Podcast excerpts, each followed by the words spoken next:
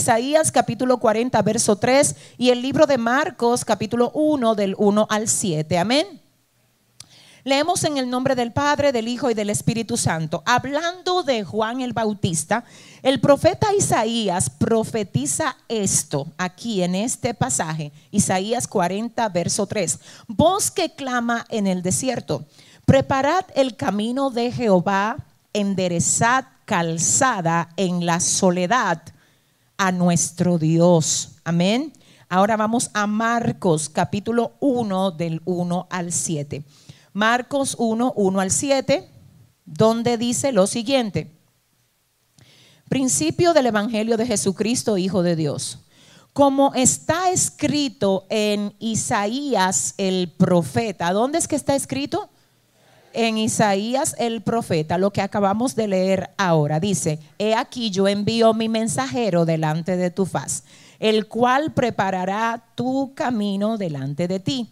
Vos del que clama en el desierto. Preparad el camino del Señor, enderezad sus sendas. Bautizaba Juan en el desierto y predicaba el bautismo de arrepentimiento para perdón de pecados. Y salían a él toda la provincia de Judea y todos los de Jerusalén, y eran bautizados por él en el río Jordán, confesando sus pecados. Y Juan estaba vestido de pelo de camello y tenía un cinto de cuero alrededor de sus lomos y comía langostas. ¿Y qué más comía él? Miel silvestre. Y el verso 7 dice, y predicaba diciendo, viene tras mí el que es más poderoso que yo, a quien yo no soy digno de desatar encorvado la correa de su calzado. Dios mío, te amo tanto, Dios. Ay ninguno que no te necesite hoy, Dios. Necesitamos, Señor, a conectar más adelante con este tiempo, Padre, te necesita. Padre, por favor, háblanos otra vez. Edifica nuestro corazón, alíneanos a tu voluntad perfecta para nosotros, amado Rey. Oh Dios, estamos en tus manos, Señor. Que se haga como tú quieras en el día de hoy. Este pueblo es tuyo, esta casa te pertenece, mi vida está a tus pies, Señor. Hazlo otra vez y a ti, solo a ti, te vamos a dar toda la honra y toda la gloria en el nombre poderoso de Jesús. Amén y amén. Pueden sentarse. Gloria a Dios. ¿Quién vive? y a su nombre. Gloria a Dios. Yo quiero que ustedes escuchen este tema a través del que voy a estar hablándoles unos minutos. Cuando Dios decide usarte, cuando Él quiere usarte. Porque esto no es del que quiere ni del que corre, sino del que Dios decide usar. Amén. A veces usted se enfoca en que Dios haga cosas con usted para las que no necesariamente el Señor lo ha llamado a usted. Y lo más terrible que le puede pasar a alguien es estar en un lugar equivocado haciendo algo para lo que no fue llamado. Pero al mismo tiempo es muy difícil, es muy complicado vivir una vida cuando tú sabes que tienes un llamado, un sello para algo y tú sabes dónde es que tienes que estar y tú sabes lo que tienes que estar haciendo, pero tú te resistes a hacerlo. Te tengo que decir, tú no le vas a echar el pulso a Dios y vas a ganar. Dios siempre gana. Él nunca pierde ni empata, Él siempre gana. Y hasta que tú no te pongas donde Él te quiere y comiences a hacer aquello para lo que Él te llamó a ti, por más que tú brinques y saltes, no te vas a sentir pleno. ¿Cuántos dicen amén? Entonces te tengo que decir algo, hay que ser bien táctico con esto. Porque es que la mente humana se deja arrastrar por el sistema. Le gusta hacer cosas que ve que el otro hace y que al otro le va bien haciéndolas. Te tengo que decir que la asignación de Dios contigo hará que a ti no te vaya bien en cosas que a otros le van bien y hará que a ti te vaya bien en cosas que otros fracasan. Porque todo se trata de asignación. Amén. Por eso tú tienes que entender cuál es la tuya. La Biblia dice, por Jehová son ordenados los pasos del hombre y él aprueba su camino. Por eso en alguna ocasión hemos dicho que a veces el avance parece retroceso. Porque tú seguir dando pasos en una ruta incorrecta te está alejando de la ruta que es correcta. Y a veces para que tú verdaderamente puedas avanzar vas a tener que hacer un U-turn y entonces caminar por el camino que Dios trazó para ti. Porque hasta que te muevas en tu propio destino, en vez de acercarte a lo que Dios quiere que tú hagas, te estás alejando. Pero yo voy a hablarles hoy unos minutos bajo el tema cuando Dios quiere usarte. En la mañana de hoy nosotros estuvimos hablando acerca de Lázaro. ¿Cuántos estuvieron conectados o aquí? Ok. Yo decía que en el capítulo 12 del libro de Juan hay algo interesante y es que la Biblia dice que los principales sacerdotes en un momento determinado no solo querían matar a Jesús, sino que también querían acabar con Lázaro. Y estuvimos viendo el punto de por qué querían matar a Lázaro en el capítulo 12, cuando en el 10 todo el mundo amaba a Lázaro. Todo estaba tranquilo con Lázaro en el capítulo 10. Ahora en el 11 el Señor resucita a Lázaro luego de cuatro días de muerto. Así que en el 12 ya Lázaro es una evidencia que camina. Y cada vez que tú eres una evidencia que camina de que Dios puede hacer algo con alguien, el diablo va a procurar matarte, quitarte del medio, eliminarte. Amén. Si tú ves que hay un ataque que tú no entiendes la causa ni el por qué, es porque tú eres una evidencia que el enemigo quiere sofocar. Pero yo vengo a decirte que nadie va a poder quitar, aleluya, a alguien que Dios ha puesto en un lugar determinado, a menos que esa persona no permita que lo quiten. Estábamos hablando del permiso para que te quiten. Estábamos hablando de que Dios te ha hecho resistente a cada ataque que el diablo te pueda lanzar. Ahora cuando tú sin darte cuenta te pones del lado del enemigo, dándole permiso a ese ataque de que te tire al piso y no vuelvas a levantarte, eso no tiene que ver con que Dios no te ayudó, eso tiene que ver con disposición tuya. No, yo no sé. Dile al que te queda al lado, levántate y resplandece. Dale la orden seriamente, dile, mira, levántate y resplandece. Oiga esto, decíamos, ay Dios, que el Señor, el mismo Dios, que libró a Daniel del foso de los leones, fue el mismo que permitió que a Esteban lo apedrearan. El mismo Dios. Señores, los dos eran siervos de Dios. No me diga que Daniel era más espiritual que Esteban, la Biblia no me habla de eso. Hablando de Esteban, dice que era un hombre piadoso, lleno del Espíritu Santo. Pero espérate que fue que a Daniel lo libraron. Pero ¿y cómo fue que a los tres jóvenes hebreos tampoco el fuego no los quemó? Pero ¿por qué? ¿Por qué Esteban sí? Porque el testimonio de uno no es el testimonio de otro. Y cuando tú entiendes que tu vida tú se la debes a Dios, tú no estás preocupado por cómo deben determinar las cosas. Tú estás preocupado porque el propósito de Dios contigo se cumple a cabalidad. Siento a Dios aquí. ¿Sabes por qué? Porque tú eres la evidencia de lo que tú viviste siendo superado. Déjame ver, déjame ver, déjame ver. Discúlpame, perdón si ofendo a alguien, pero yo he oído demasiados testimonios de gente que Dios la sana. Ya eso está glorioso, qué bueno. Ahora yo tengo que decirte que a mí me impacta más en este último tiempo oír qué tú haces cuando Dios no te sana. Ayúdame Jehová. Yo he oído muchos testimonios de personas que vienen y testifican cuando Dios les salvó la casa de la hipoteca. Pero yo quisiera comenzar a oír testimonios de gente que digan, cuando me vi sin casa, cuando el banco me quitó la casa, porque se llevaron la casa, pero no se llevaron la roca de mi vida, que es Cristo. Yo quiero saber si en este tiempo Dios tiene una generación un pueblo que diga, yo no adoro por lo que Él me da, sino por lo que Él es. Yo no adoro por los caramelos ni por los regalos, sino por quien Él es para mí. Oh Dios mío, siéntate iglesia que vengo a hablar con alguien hoy. Dile al que te queda al lado, tú eres la evidencia. Ay, cuando Dios decide usarte, yo no sé en qué parte del camino a la gente se le entró entre eja y eja, que ser usado por Dios es que todo te va a salir bien. Aleluya. Ay Señor, úsame, pero no afectes mis intereses. Señor, úsame, pero que todo el mundo me ame.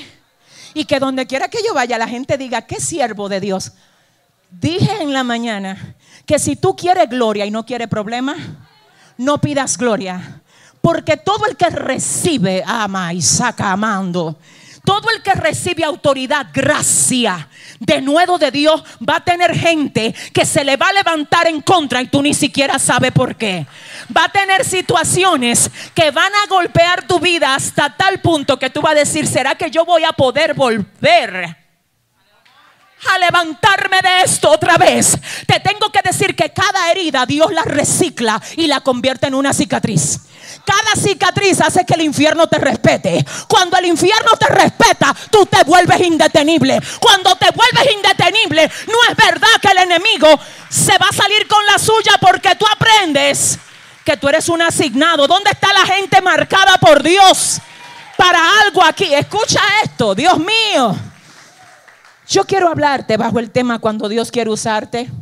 Dile al que te queda al lado, Dios te va a hablar en esta tarde. Dile a tres personas, tú no te vas igual de aquí hoy. Pero díceselo como que tú lo crees. Tú no te vas igual de aquí hoy. Mira, te voy a decir rápidamente esto. Cuando Dios quiere usarte, ciertamente Él te da talentos. Y yo quiero que tú oigas mi corazón, mi vida, mi amor. Dios te da talentos. Hay talentos de lo que tú tienes que nadie te lo enseñó. Tú no pagaste un peso para aprenderlo. Hay gente que tiene una gracia que a otro durando 10 años en una escuela no se les revela, no se les manifiesta. Pero a ti, no siento a Dios aquí. Pero a ti, a ti, a ti, tú no pagaste un peso, nadie quiso de que, déjame yo. No, no, eso no fue que nadie quiso, eso fue que, mire, usted, Dios antes de que usted naciera, hizo que eso viniera como parte de los depósitos que Él puso en ti para entonces usarte a través de eso que Él puso en ti. A esto se refiere el libro de Santiago capítulo 1 verso 17 cuando dice, toda buena dádiva y todo don perfecto viene de lo alto, del Padre de las luces, en el cual no hay mudanza ni sombra de variación. Voy a, voy a sacudir algo aquí. Aún antes de usted convertirse al Señor, usted tenía talentos. Los talentos a ti no te lo dieron cuando te convertiste al Evangelio, ya tú lo tenías. Déjame ver, hay gente que no le sirve a Dios y tiene talento que Dios le dio. Es que no fue el diablo que se lo dio, fue Dios que se lo dio. Por eso es que tú tienes que reconocer a Dios con lo que Él te da. ¿Alguien está entendiendo? Diga conmigo, Dios me dio un talento. Dígalo fuerte, yo tengo un talento. Usted tiene talento y con el talento se nace. Ayer yo estaba viendo por las redes sociales una niñita de un año y ocho meses, señores, que no sabía bien ni hablar. Y ella estaba con una carpetica enseñándole a la muñeca los colores.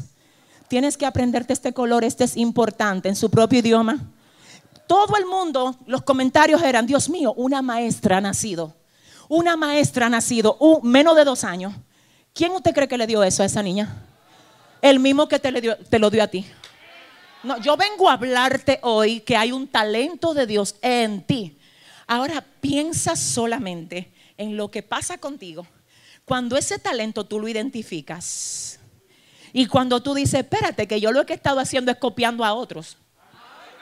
Espérate que yo nací original y si nací original no puedo morir siendo una copia de nadie. Espérate que lo que yo tengo no es para competir contigo, es para complementar lo que tú tienes.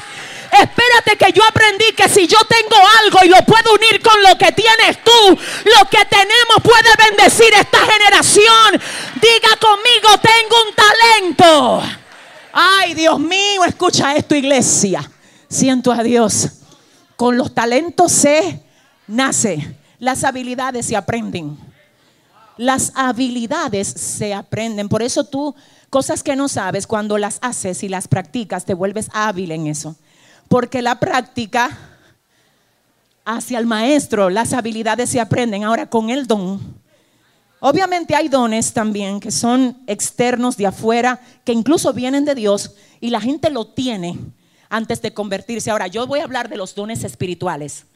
Porque una cosa son los dones a nivel general y otra cosa son los dones espirituales. Por ejemplo, hay gente que tienen una gracia para comunicar. Y eso es don.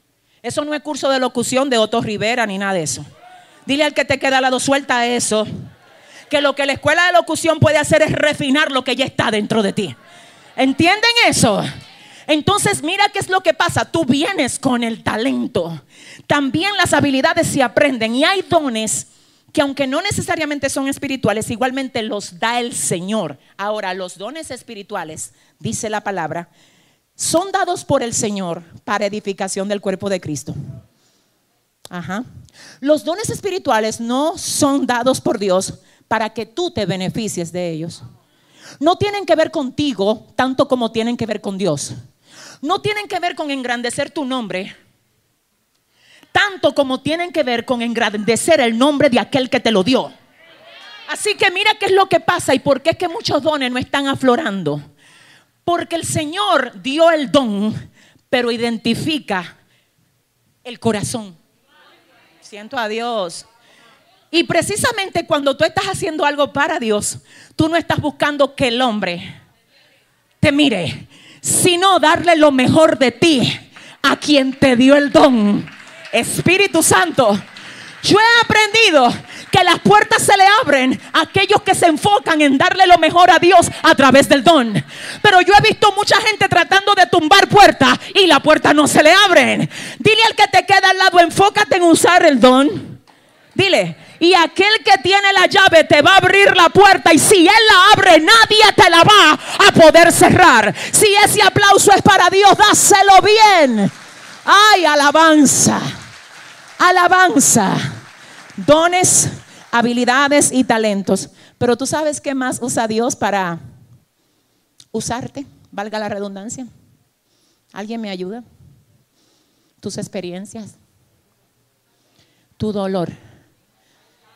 Sí, porque mira qué es lo que pasa. Hay gente que tenían unos testimonios que eran cómodos, cómodo. Dios me sacó de la homosexualidad. Qué bueno, gloria a Dios. Pero eso fue de donde Dios te sacó. Ahora, hay una esencia en ti ahora que a veces Dios cuando quiere usarte en otro nivel, aquí mismo te sacude y te traya contra el piso. Nadie quiere decir gloria a Dios. Yo sé por dónde vengo y quiero que tú oigas esto. El modo como tú has sido procesado es el modo como el cielo ha determinado que tú vas a ser usado. Voy a repetir eso aquí. El modo como tú has sido golpeado, procesado, atacado, oh my God, es la forma, la maizoca, como Dios te va a usar a ti. No me hables de teoría si tú no tienes cicatrices. No me hables de teoría si tú no me enseñas tus cicatrices. Cuando Dios quiere usarte, te te pone a pasar por cosas que tú no siempre la vas a entender. ¿Cuántos entienden esto? Siéntese ahí un momentito. Yo llegué a los pies del Señor cuando tenía 16 años. Mi testimonio era muy lindo y muy cómodo. Era tan cómodo decir, cuando yo era un adolescente, yo era modelo de catálogo de una tienda en los Estados Unidos. Señores, y yo estaba muy atada, yo era una adolescente rebelde. Y Dios llegó a mi vida a los 16 años y transformó mi corazón y desde ahí yo le sirvo. Yo estaba tan feliz con ese testimonio. Ay, sí, yo quería que ese fuera mi testimonio. Un día dijo Dios, ya tu testimonio me aburre vamos a cambiarte el testimonio. Se fue el gozo aquí. Ya eso dije que, tú, Dios, mira, ya, eso ya, ya se gastó. Vamos a darte un testimonio nuevo. Y todo el mundo quiere testificar, lo lindo. Porque es bueno testificarlo aquí. Gloria a Dios. el problema es. Ay, ¿con quién yo estoy hablando? El problema es cuando Dios está tejiendo ese testimonio cuando tú no lo ves, Lenny, tú no lo ves. Porque encima de que te están golpeando, te cae, te caen los palitos arriba. El Señor se le ocurre hacer silencio. Y es ahí donde tú dices, Dios, ¿dónde tú estás? Y Él no te dice nada, Pedro, nada. Y si tú no entiendes el código del cielo, tú crees que Dios te abandonó, tú crees que el diablo se va a salir con la suya, tú piensas que el enemigo te ganó. Por eso es que cuando Dios te tiene en un proceso, tú tienes que cuidar lo que oyes. Tú tienes que tener cuidado con qué te conectas. Porque cualquier cosa puede confundir lo que Dios está haciendo en ti. Y te tengo que decir algo. Cuando Dios se aburre de tu testimonio, Él va a hacer que tú tengas otro nuevo. En ese mismo orden, tu golpe de hoy es tu testimonio de mañana. Tu prueba de hoy es tu testimonio de mañana. Dile al que te queda al lado, yo no estoy en un proceso. Dile, a mí me están creando un testimonio. Dile a tu vecino, no es que estoy bajo ataque, dile, es que me están tejiendo, que tiene que haber un testimonio en mí. Es que tiene que haber un testimonio en mí. ¿Habrá alguien que lo entienda hoy? Y quiero decirte algo, siento al Señor muy fuerte. En el libro de Isaías capítulo 40, verso 3 dice, voz que clama en el desierto, preparad el camino de Jehová, enderezad calzadas en la soledad a nuestro Dios. ¿Quién escribió eso? Ayúdenme mejor. ¿Quién escribió eso? En el Antiguo Testamento lo escribe Isaías, pero lo escribe acerca de un instrumento seleccionado. Siento a Dios. Y yo estoy hablando con instrumentos seleccionados aquí. Y la gente que Dios permitió que llegara a este culto y se conecte ahí son instrumentos seleccionados. Y acerca de los instrumentos seleccionados, Dios tiene un registro. Espíritu Santo, en ese registro puede darse lo que está escrito de ti. Lo que tú le quieres añadir que no está ahí, no va a fructificar. Lo que tú quieres que se dé en ti que no esté escrito ahí, no va a prosperar. Porque si Jehová no edifica la casa, en vano trabajan los edificadores. ¿Alguien está aquí? Entonces, ¿qué pasa? Ya de Juan, él no ha nacido, ya se dijo dónde. Se dijo dónde tiene que predicar. Él no ha nacido, él no es ni siquiera un embrión, pero se dijo dónde tiene que predicar, cómo se tiene que vestir, qué es lo que debe de decir, siento a Dios. En el Antiguo Testamento, Cristina, se habla de Juan. Él no ha nacido, pero ya la agenda para la que él viene está escrita. Siento a Dios aquí. Hasta que usted no entienda que de usted se escribió una agenda. Siento a Dios. Es más, te voy a decir algo, siento al Señor. Hay gente que en este año 2020, así en medio de pandemia y de, todo, es que han tenido un verdadero encuentro con Dios. Porque cuando no había pandemia y tú estabas envuelto en ese sistema de ocupaciones, se te olvidó que el Señor tiene un proyecto escrito contigo. Y Dios incluso usó este alboroto para que muchos que se habían desconectado de Él volvieran el rostro a Él. Y te tengo que decir algo, y esto va a sonar raro, pero hay gente que en este tiempo de presión entraron en un nivel de comunión que no habían tenido antes. Dile al que te queda al lado, Dios está en esto. Si ese aplauso es para Él, dáselo bien. Ay, Padre, ay, Padre, ay, Jehová, ay, Jehová. Por eso es que yo no oro a lo loco. Yo le digo, Señor, mira lo que quiere mi corazón. Yo le digo, Dios mira mi corazón, quiere esto, esto. Señor, escaneame esto. Señor, pásamele el escáner a lo que quiere mi corazón. No vaya a ser que yo esté deseando algo que tú no estás ah, aprobando. Ay, cuídame, cuídame Dios y cuidado si yo si yo estoy deseando algo que no está registrado para mí porque yo no quiero competir con nada de lo que tú dijiste de mí. Siento a Dios. Esto es lindo, pero al mismo tiempo tú tienes que entender que hay cosas amargas en el registro. Que hay cosas amargas, Lenny, en el registro. ¿Por qué a veces me preguntan, pastora, a usted no la mueven la crítica? ¿Cómo me van a mover? Si yo ando bajo los registros. ¿Alguien está entendiendo? ¿Cómo me va a mover el ataque de un mortal cuando yo ando bajo la sombra del Altísimo? ¿Cómo me puede mover algo terrenal cuando me mueve el cielo? Dile al que te queda al lado, hay registros, díselo, dile, hay registros de ti. Y el registro de Juan el Bautista es, él va a clamar en el desierto. Aleluya. ¿Dónde que va a clamar? Juan podía preparar un auditorio en Miami Beach. Nadie iba a ir para allá porque su asignación no era Miami, ni era, es que siento a Dios aquí, es que siento a Dios aquí. Cuidado con moverte sin dirección del cielo. Es que me quiero ir para Miami. Cuidado. Es que me voy a mudar allí. Es donde Dios te quiere. Es que si Dios te manda al desierto, el desierto va a tener que fructificar. Porque donde llega un asignado, la gracia de Dios se mueve con él. Es que yo no tengo que moverme a un lugar de que porque allá es que está la bendición. No, la bendición está donde los registros. Es que yo no sé con Es que envía, escúchame, envía un ungido de Dios que haya sido enviado a África. Envíalo. Evalúa cómo le va cuando tú lo comparas con uno que se mandó solo para Europa. Que cómo te va, que no es Europa, no es África, es la asignación. Pero que cómo es que a ti te va cuando tú haces la cosa por tu propia cuenta y cuando la haces por voluntad de Dios. ¿Alguien está entendiendo? Juan tenía que predicar a dónde? La asignación de él era enderezar calzadas en la soledad a nuestro Dios. La asignación era esa. Ahora quiero que oigas. Dice Marcos 1, 1 al 7, del verso 2 en adelante, como está escrito en Isaías. Ay, Dios mío. Juan dijo, yo no nací por accidente. De mí se escribió una cuestión, yo vine a cumplirla. Yo no estoy aquí para cumplir gustos humanos, yo estoy aquí para hacer que lo que se escribió de mí tenga cumplimiento. Por eso fue que Jesús dijo, lo que está escrito de mí.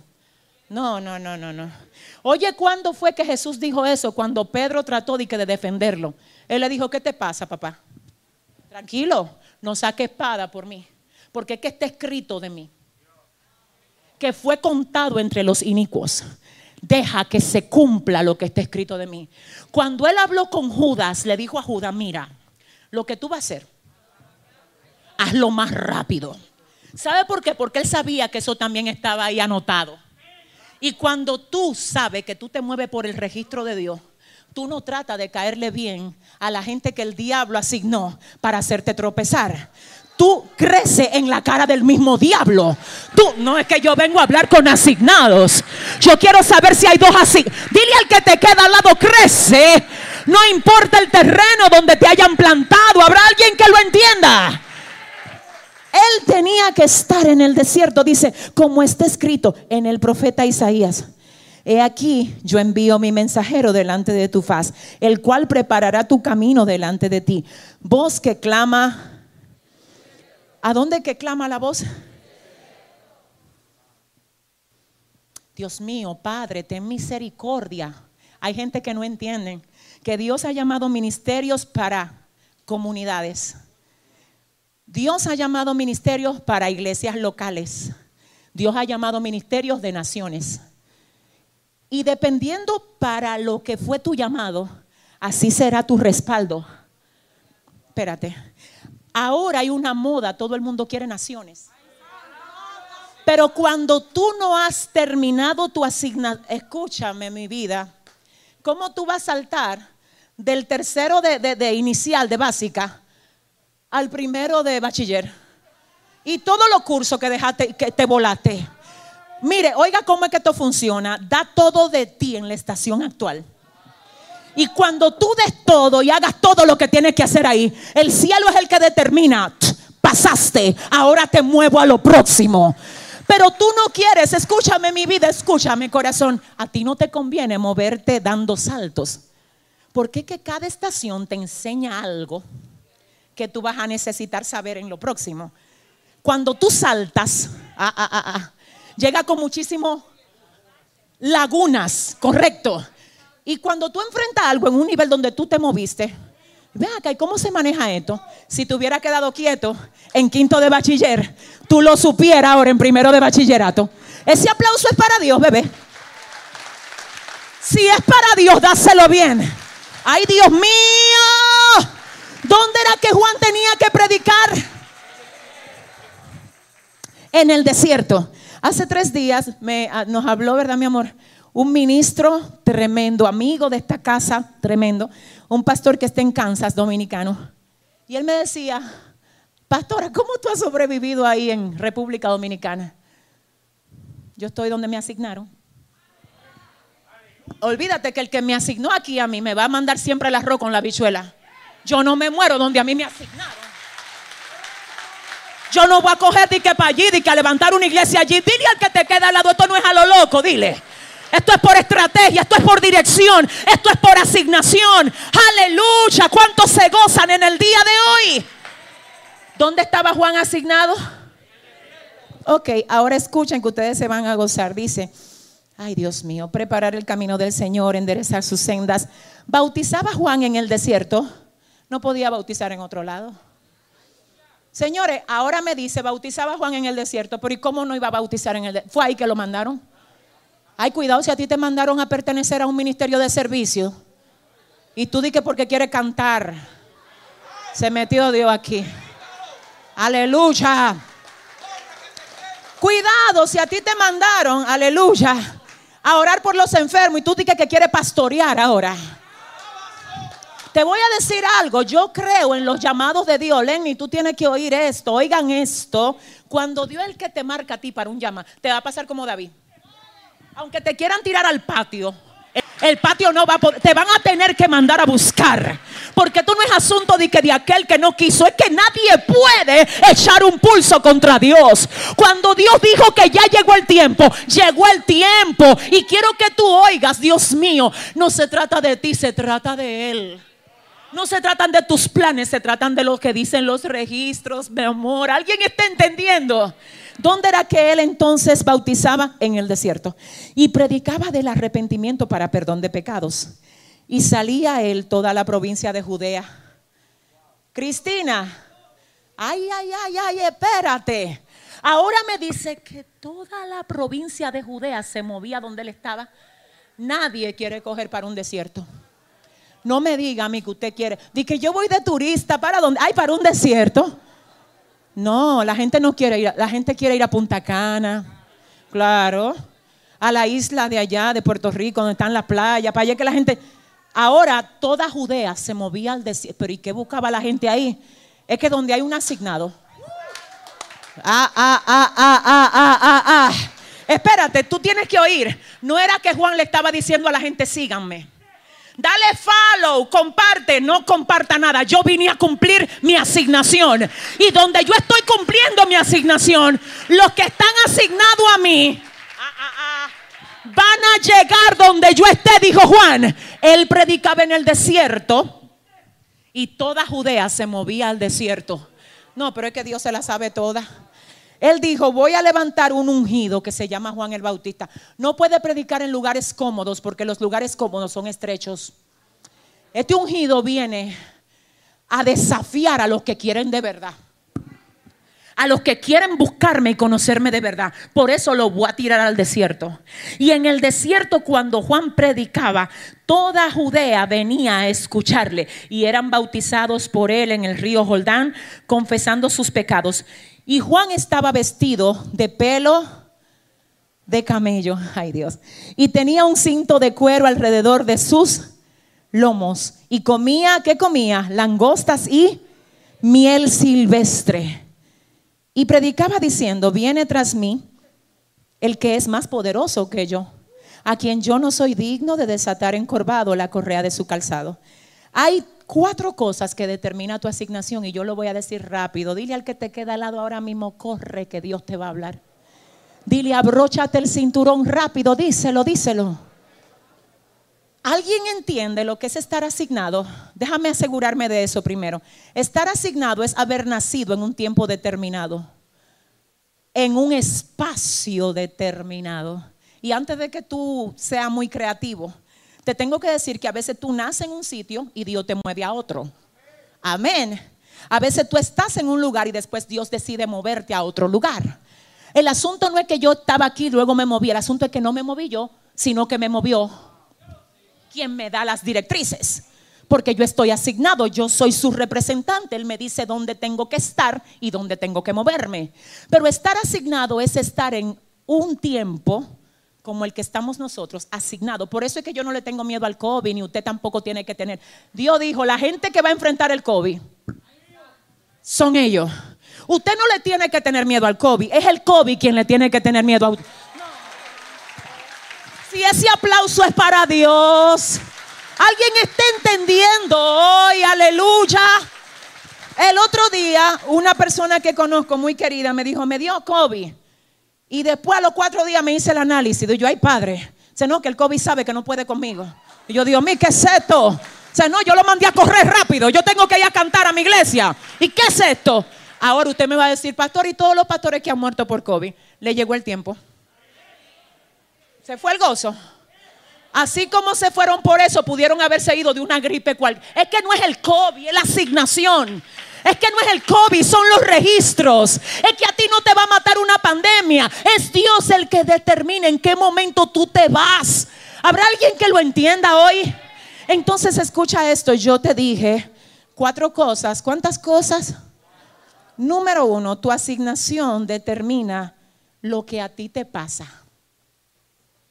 Y en la mañana nosotros dijimos que en uno de nuestros libros, específicamente el libro que se llama Reconstruye con los pedazos, ahí nosotros tratamos de dar respuesta a la pregunta siguiente, si Dios es bueno, ¿por qué no nos evita el dolor?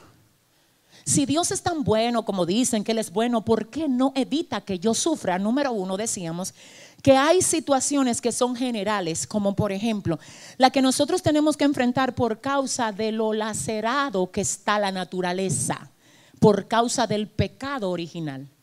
Hay tsunamis, hay terremotos, hay tormentas que vienen por causa del castigo a la tierra. En esas manifestaciones mueren personas buenas y mueren personas malas. Eso es algo que es natural, es de la naturaleza y en cuanto a los asignados, igualmente solamente puede golpear a aquellos que Dios determina que sean golpeados por eso. Luego de ahí nosotros hablamos acerca de la importancia de no llamar prueba o ataque a algo que es una consecuencia de un pecado tuyo. Porque qué irresponsables somos nosotros a veces. Problema que usted se buscó, que yo me busqué. De que el diablo me está atacando. Hermano, tú nunca vas a salir de ahí en esa actitud. La actitud es yo me lo busqué. Dios trató conmigo, yo sé que esto estuvo mal. Y sabes qué, Señor, yo no vengo a ti a pedirte que tú manifiestes tu justicia, sino que tú manifiestes tu misericordia. Ah, porque si es por tu justicia, tú me vuelas. Pero si es por tu misericordia, tú vas a tener compasión de mí. Y yo te pido compasión de mí, Señor, porque yo me busqué esto. Qué elegante te ves cuando dice, no, el culpable soy yo de esto. Yo no voy a culpar a otro, fui yo que me busqué esto pero nos pesa porque para estar, para ponerse en esa situación hay que tener carácter. Y muchos tienen carisma, pero no tienen carácter. El carácter te hace decir, pero tú fuiste muy firme para pecar. Sé firme para enfrentar la consecuencia. Arrepiéntete y cambia en el nombre de Jesús. Entonces decíamos que lo otro es que Dios utiliza las vivencias que tú tienes para con estas ah, wow, volverte a ti un mensaje que camina delante de otros. Entonces, en esos términos, yo decía que tu asignación determina lo que a ti te pasa. Si te pusiste a mirar que por qué a aquel le va bien donde a mí me fue mal, te vas a frustrar. Que por qué Dios le guardó los hijos a fulano y el mío se perdió, no le sirvió a Dios, mira, está descarriado. No te ponga eso. Que hay algo que se está tejiendo en ti a través de tu proceso si te pone a comparar que por qué aquel Dios le dio el negocio y el tuyo fracasó, que por qué aquel matrimonio se restauró y el tuyo no, mira, te vas a sentir desdichado. Yo vengo hoy a quitarte la venda de los ojos y a decirte que a un asignado no le pasa nada por accidente. Todo obra para bien a los que aman a Dios, a los que conforme a su propósito son llamados. Si ese aplauso es para Dios, dáselo bien. Ay, Padre. Ay, Padre. Entonces lo primero de las cuatro cosas que tiene que vivir el asignado es que tiene que saber que lo que le pasa es parte de su asignación. En el libro de los Hechos, capítulo 9, verso 15 y 16, dice, hablándole Dios a Ananías acerca de Saulo, oiga lo que le dice, Ananías, ve a, a hablar con Saulo, ora por él yo quiero que tú vayas, le ores. Y Ananía dice, ¿por quién que tú quieres que yo ore? Déjame actualizarte un poco, Señor. Tú no sabes que es el que anda persiguiendo a la gente tuya para matarlo. Y el Señor le dice a Ananía, ven acá, Ananía, vete y ora por él. Ananía, tú me estás hablando de lo que tú conoces de él. Yo te quiero hablar de lo que yo sé de él. Ananías, no me hable del pasado de Saulo. Déjame yo revelarte un poco de su futuro. Ananías, déjame decirte lo que puede pasar en un hombre cuando yo me encuentro con él. El Señor llama, llama ya. Llama a Ananías y le dice, vete y ora por Saulo. ¿Sabes por qué, Ananías? Porque instrumento escogido me es este. El que persigue a los cristianos, sí, ese. El que anda buscando carta para arrestar a los tuyos, sí, ese. Escúchame, pero aquí hay gente que hace 10 años atrás no estaban en una posición de honra. Dios te sacó del fango a ti. Del fango así te sacó. Y mira dónde te tiene hoy. Pero tú sabes que yo estoy hablando también con gente que me está mirando en las redes y que están aquí. Que ahora mismo tú todavía no le sirves al Señor. Pero ya el Señor. Ah, puso en los registros que tú no te mueres sin que Él haya cumplido su propósito en ti. Y si tú lo crees, dale un aplauso fuerte a Dios en esta hora. Dice aquí, vete, porque instrumento escogido me es este para llevar mi nombre en presencia de los gentiles y de reyes y de los hijos de Israel. Atención, iglesia, oye esto. El Señor le dice a Ananías acerca de Saulo, me es instrumento escogido para llevar mi presencia, mi presencia, perdón, a los gentiles. La Biblia le llama gentiles a todo el que no era del pueblo de Israel. Entonces aquí dice que Pablo tiene una asignación especial y es llevar palabra de Dios a gentiles. Dos, a reyes. ¿Tú sabías que hay gente que le gusta estar haciendo ligamiento con reyes sin haber sido ungidos. Tú sabes, yo perdónenme, pero hay pastores y hay líderes que necesitamos, yo no sé, entender un poquito mejor lo que es tener al Espíritu Santo de Dios con nosotros. Cuando usted tiene a Dios, usted de una vez se ubica por la palabra de que el que tiene la unción de Dios no anda buscando caerle bien a la gente de nombre. No anda buscando de que orar por el alcalde. ¿Y por qué tú quieres orar por el alcalde y no quieres orar por el que está pidiendo limosna en la esquina? No, estoy ofendiendo. Espérate. Yo quiero ir a orar por el presidente Luis Abinader. Es verdad. ¿Y por qué tú no oras por la prostituta que se está vendiendo allí? Pero que por qué es. ¿Por qué que a ti hay que buscarte de una cita para que no es así? Déjame explicarte algo. A ti te tienen que mandar a buscar. Yo supe que hay un hombre ungido aquí en Santo Domingo. Tráiganmelo. Que necesito que él ore por mí. No es usted y que, ay, mira, yo vine a orar. ¿Qué es esto? Yo nunca vi a Eliseo en esos planes. A Eliseo lo salían a buscar. Tráiganme la voz del profeta, decían los reyes. Quiero oír lo que dice Dios. Yo te tengo que decir, la gente de unción no anda lamboceando cosas. Dice, ay, y yo tengo una necesidad. Oren porque estoy construyendo. Dile al que te queda al lado, mírame el favor. Dile, la asignación traerá provisión. La asignación te va a abrir puerta. La asignación te va a respaldar. La Habrá alguien que pueda aplaudir a Dios. Escucha esto. Saulo tiene unción para gentiles, para reyes y para los hijos de Israel. Y luego dice, ay no, espérese. Luego dice Pedro, dice, oye lo que dice. Y yo le voy a mostrar a ese que está ungido para los reyes ¿Cuánto le es necesario padecer por mi nombre? Ay, pero va para donde los reyes, sí, él va. Ay, pero tiene la unción de predicarle a los gentiles, sí la tiene. Ay, pero los israelitas van a ver un ministro, ajá. Léeme el poquito de abajo también. Y yo le voy a enseñar a él cuánto le es necesario padecer por causa de mi nombre. Ay, que nada más quiero predicar, ajá, y no quiere la otra mitad así es el estilo de muchísima gente. Úsame, pero no quiero que me toque los intereses míos. Úsame, espérate, dile al que te queda al lado, suelta eso. Úsame y párteme. Úsame y haz lo que tengas que hacer. Úsame y quita lo que tengas que quitar. Úsame y quiebrame. Úsame. Yo le voy a enseñar lo que tiene que padecer tiene que padecer. Los padecimientos son parte del uso. Los padecimientos revelan la gloria. Los no, víbora, no te voy a evitar que le pique. Pero ese no es el ungido, sí, pero ve, pícale. Porque es que la picadura tuya va a revelar el llamamiento de él. Mira, siento a Dios aquí. Si Dios hubiese evitado que la víbora le pique, eso era fácil, baby. Que la víbora le picó, el Señor la reprendió y fue. No me hable de eso, quiero ver qué te pasa a ti cuando te pica la víbora. Ay, la cizaña, no le corra cizaña tampoco. El trigo se manifiesta como verdadero frente a la cizaña. Emma, te voy a decir algo. Tú tienes que tener algo que te desafíe. No es que yo no sé con quién. ¿Por qué que usted quiere todo cómodo? Dile al que te queda al lado, suelta la ñoñería, dile. Dile, deja que Dios te use con padecimientos, con lo que Él quiera hacer. Todo es parte de un plan. ¿Cuántos dicen amén? Entonces, número uno, tu asignación determina, número uno, lo que te pasa. Determina, número dos, el lugar donde debes estar. Ajá. Por eso es que tú no te puedes llevar de una corriente, muévete aquí, te abre una puerta allí. Dios, me muevo. Dios, tú quieres que yo esté ahí. Padre, ese es el lugar donde yo debo de estar. Cuidado, porque en el lugar donde Dios te quiere, también el diablo te va a tratar de desenfocar para que tú salgas de ahí.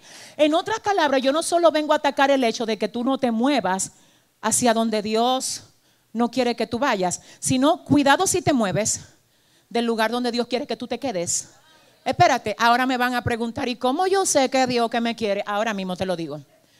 Si donde tú estás, ah, estás creciendo en Dios y estás siendo movido a lo que Dios quiere contigo, ese es el lugar ese es el lugar. Ese es el lugar donde Dios quiere que tú estés. Entonces, número tres, siento al Espíritu Santo. Tu asignación determina lo que tú debes comer.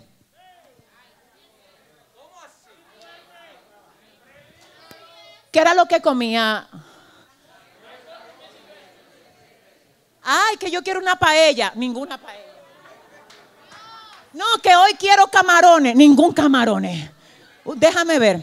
Yo sé que cuando se habla de langostas, ustedes, quizá algunos creen que son las langostas que usted pide en el restaurante. Cualquiera estuviera feliz con esa dieta. No, mi hermano, no era de eso. Eran los saltamontes verdes, esos que andan por ahí. Eso era lo que él comía. Ah, espérese, que usted tiene que oír esto. Yo tengo muchísimos nutricionistas aquí, creo que como tres o cuatro.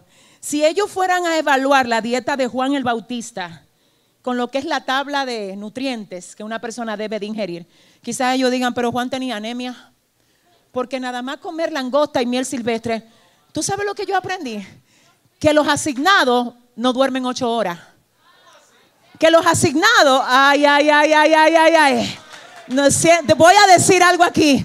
Los asignados, así como Juan, pueden comer solamente arroz blanco con huevo y está más vigoroso si tú no me crees, pregúntaselo a Daniel. Él dijo, yo no me voy a contaminar con la porción del rey. Dame, dame ah, verduras.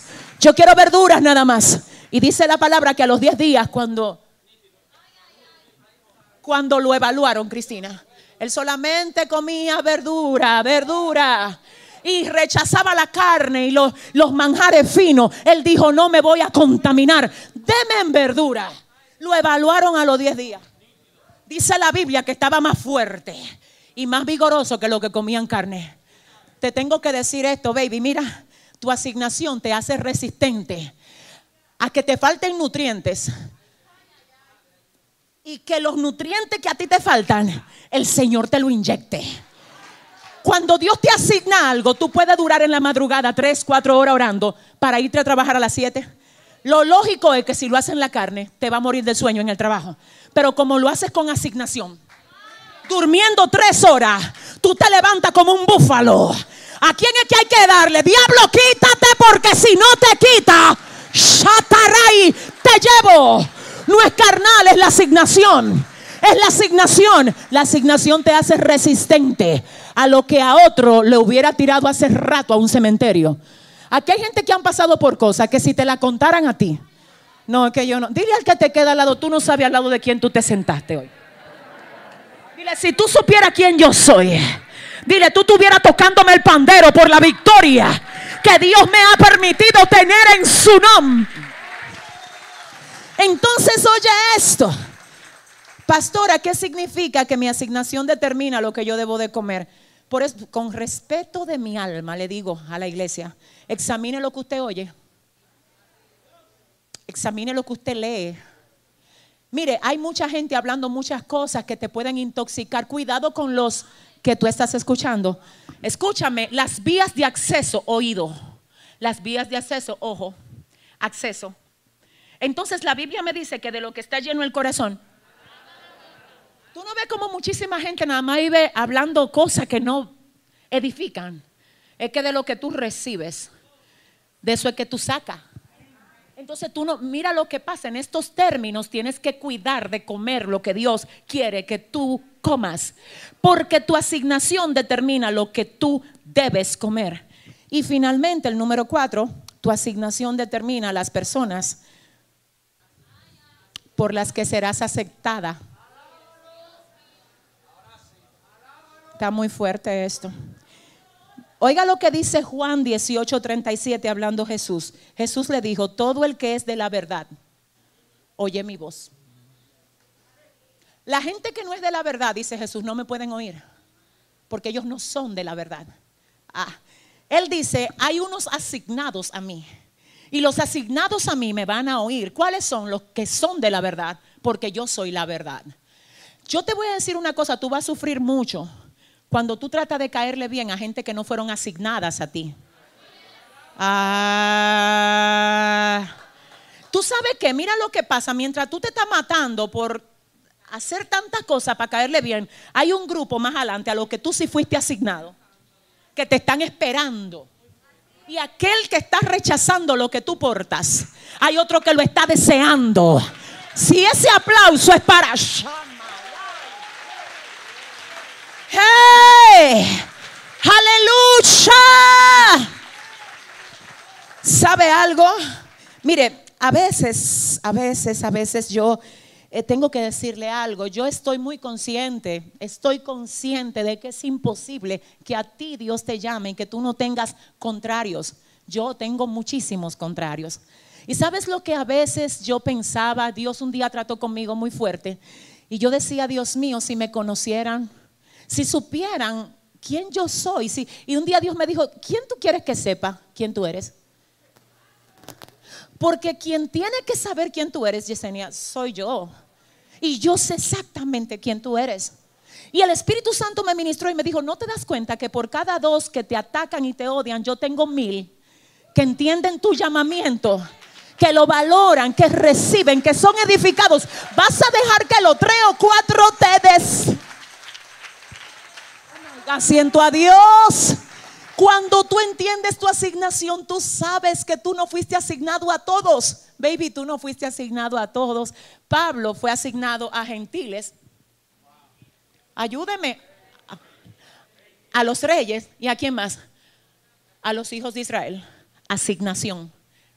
Juan tenía que predicar en el desierto y cuando él predicó llegó la gente de Judea. Jeremías capítulo 1, verso 5, antes de que nacieses, te escogí, ah, te santifiqué, te di por profeta, no por danzarín. Adora. Se fue el gozo. Te di por profeta, no por influencer. Ah, ah, ah. Te di por profeta. Alábale que él está. Te di por profeta, profeta profeta. Y ahí mismo le dice a las naciones, a las naciones. Cuando tú entendiste tu asignación, nada a ti nada te sofoca ni nada te desenfoca. Y ni siquiera te desenfoca ver que otros asignados se estén levantando como tú. Porque hay gente que se le turba el espíritu cuando ven que ellos no fueron los únicos llamados. Y que Dios también levantó a Brian Caro, así mismo como levantó a Lenny. Que Dios también levantó a Pedro como levantó a Cristina. Y comienzas a veces a sentirte como que te van a desplazar. Nadie te va a poder, a ti nadie te va a poder reemplazar. ¿Sabes por qué?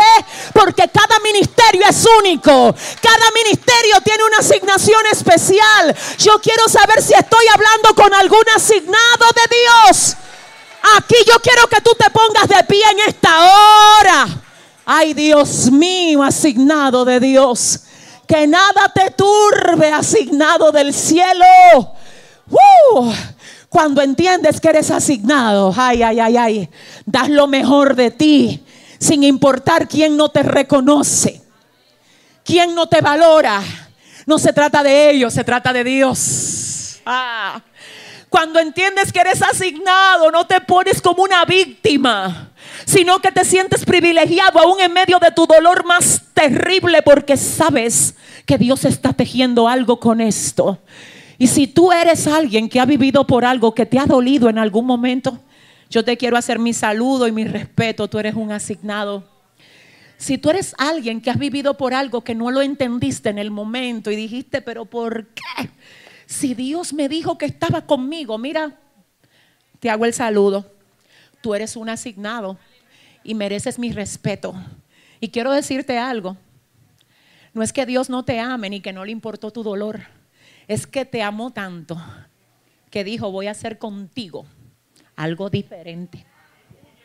Si tú vas a aplaudir a Dios por eso, wow, hazlo bien.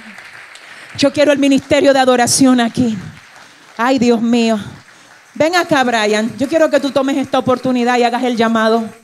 Yo sé que Brian Caro es un asignado de Dios. Y yo de verdad tengo que decir que cuando oí su testimonio por primera vez, yo me quedé en shock. Yo dije, wow, Dios mío, qué poderoso. No sé quiénes han oído el testimonio de este joven, pero es un tremendo testimonio. Y si usted no lo ha escuchado, búsquelo, que usted verá cómo cuesta y lo que duele será asignado.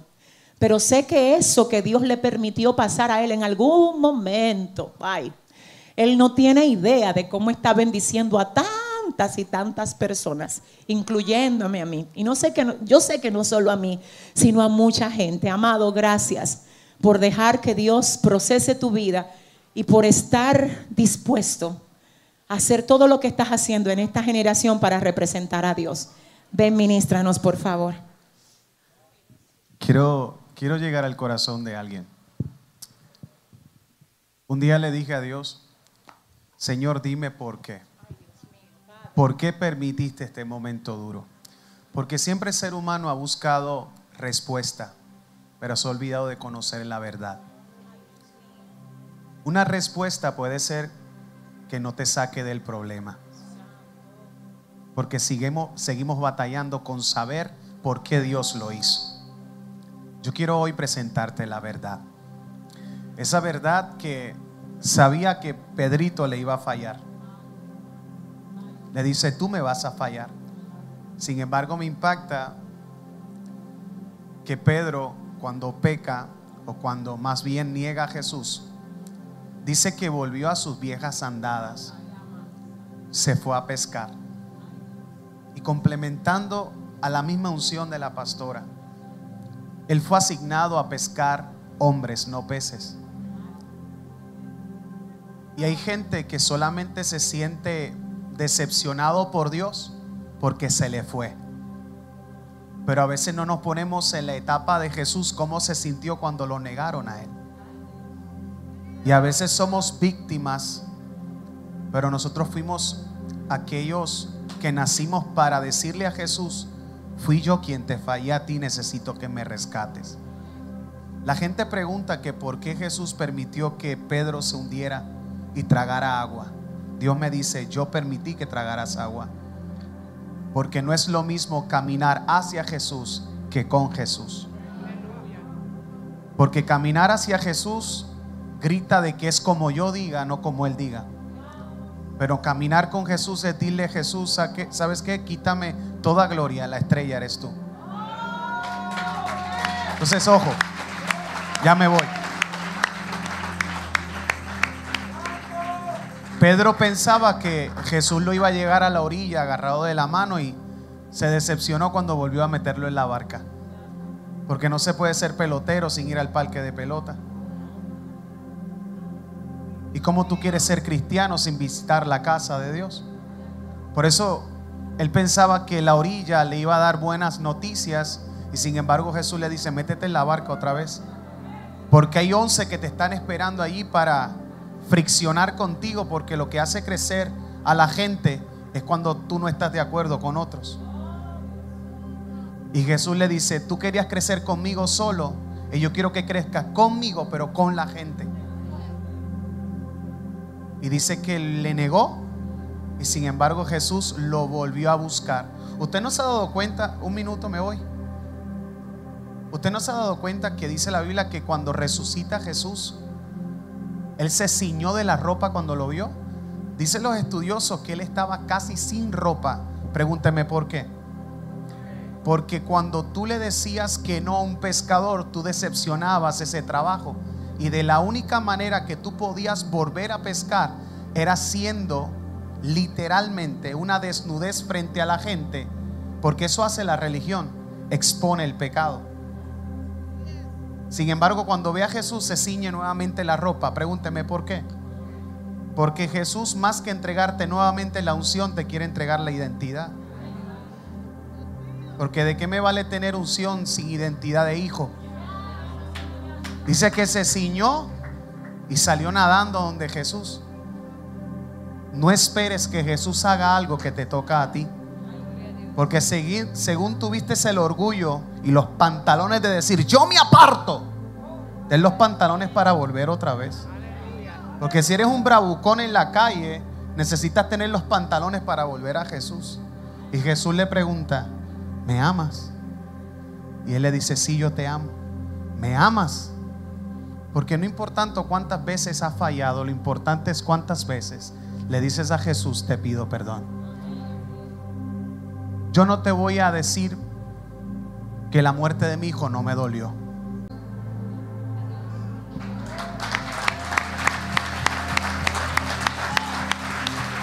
¿Sabes por qué? Pregúntame por qué. Porque a veces hay un papá que a lo mejor no estuvo contigo, una mamá que no estuvo contigo. A lo mejor un muchacho que te embarazó y te dejó con tres muchachos y te dijo que te amaba y hasta el día de hoy no has podido perdonar, ¿de qué me vale verte hablar en lenguas? ¿De qué me vale danzar? Es más, ¿de qué me vale verte con ministerio si no has perdonado a aquel que te hizo daño? Hoy hago un llamado. Y el llamado es a la reconciliación con Jesús. Más que la pastora, más que yo, más que la iglesia. Nosotros solamente estamos asignados para darte un alimento. Pero tú decides si te lo quieres comer o rechazarlo. Yo no vine aquí por un ups. Yo vine aquí por una asignación. Y es para que alguien pueda tomar conciencia hoy y decirle, Jesús, te he fallado tanto. usted se cree que lo que trajo la pastora aquí fue emoción? ¿Te motivó? A mí no me motivó, a mí me confrontó. Porque si tú quieres un cheerleader, vete a un parque de pelota. Si tú quieres sentir la paternidad de Dios, Él te va a confrontar. Yo quiero saber si hay alguien aquí que se quiere reconciliar con Jesús. Y quiere decir, ¿sabes que Jesús? Yo te fallé. La iglesia a lo mejor en otro lado me rechazó, pero esta es la casa de Dios. Y te quiere Dios enseñar que Él es amor por encima de cualquier cosa. ¿Habrá alguien que levante su mano derecha y diga, Brian, yo me quiero reconciliar? ¿Habrá alguien acá? Que quiera reconciliarse. Veo un jovencito, creo, que pueda pasar acá y quiera decir yo, venga rápido. ¿Habrá alguien más que quiera decir yo? Una jovencito, jovencito. ¿Habrá alguien más rápido que nos vamos rápido? Tres segundos, Cristo te llama. ¿Habrá alguien más? Dos segundos. ¿Habrá alguien más que diga yo? En las redes. ¿Habrá alguien que quiera reconciliarse? Ah, escríbalo ahí, me quiero reconciliar con el Señor. Hay un equipo de trabajo que le va a estar orando también. Mire, yo sé que la pastora y yo estamos muy conectados en esto. No hay una mayor ofrenda que un ministro reciba que un alma a los pies de Jesús.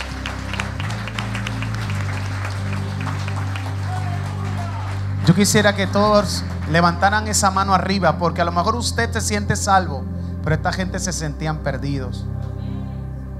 Y a lo mejor hoy tú no lo necesitas, pero hazlo como si fueran tus hijos. Mire, no hay algo más que Dios detesta de ver gente que ni le importen las almas. Pero qué bueno saber que usted levantando la mano está diciendo, yo no lo necesito hoy pero voy a provocar que el que lo necesita hoy lo tenga. Ponga la mano como si fuera su hijo ahí hacia adelante. Y repitan conmigo ustedes y los que están en las redes, Señor Jesús, te pido perdón por todos mis pecados. Límpiame con tu sangre. Libérame de todo pecado. Quita en mí la orfandad y enséñame tu paternidad. Abrázame como papá. Te pido perdón por mis errores y te pido que tu gracia no me abandone. En el nombre de Jesús. Amén. Padre, en el nombre de Jesús yo oro por esta congregación. Y como profeta de Dios y en legalidad, yo profetizo que lo que viene será mayor que lo que tienen. Profetizo y anuncio, no portones, sino ventanas abiertas de manera extraordinaria. Quiebra, rompe, desmenuza todo plan antagónico, todo plan de brujería, hechicería, todo plan de satanismo, ni Yemayani o Batalá, ni Changó, ni, ni ninguna atmósfera contraria podrá con las tres potencias que cargamos, el Padre, el Hijo y el Espíritu Santo. Yo profetizo y anuncio una nueva temporada para esta casa y juntos a los adoradores, arriba conmigo y declaramos un nuevo tiempo, porque las buenas noticias de salvación están establecidas en esta casa, que del norte, del sur, del este y del oeste, la provisión que se necesita será provista. Yo anuncio que el alto y el sublime, el alfa y el omega, el principio y el fin se desata de manera extraordinaria. Yo no sé tú, pero yo siento una ola de Dios de a frente hacia atrás en 3, 2, 1, grite arriba ahora, ahora.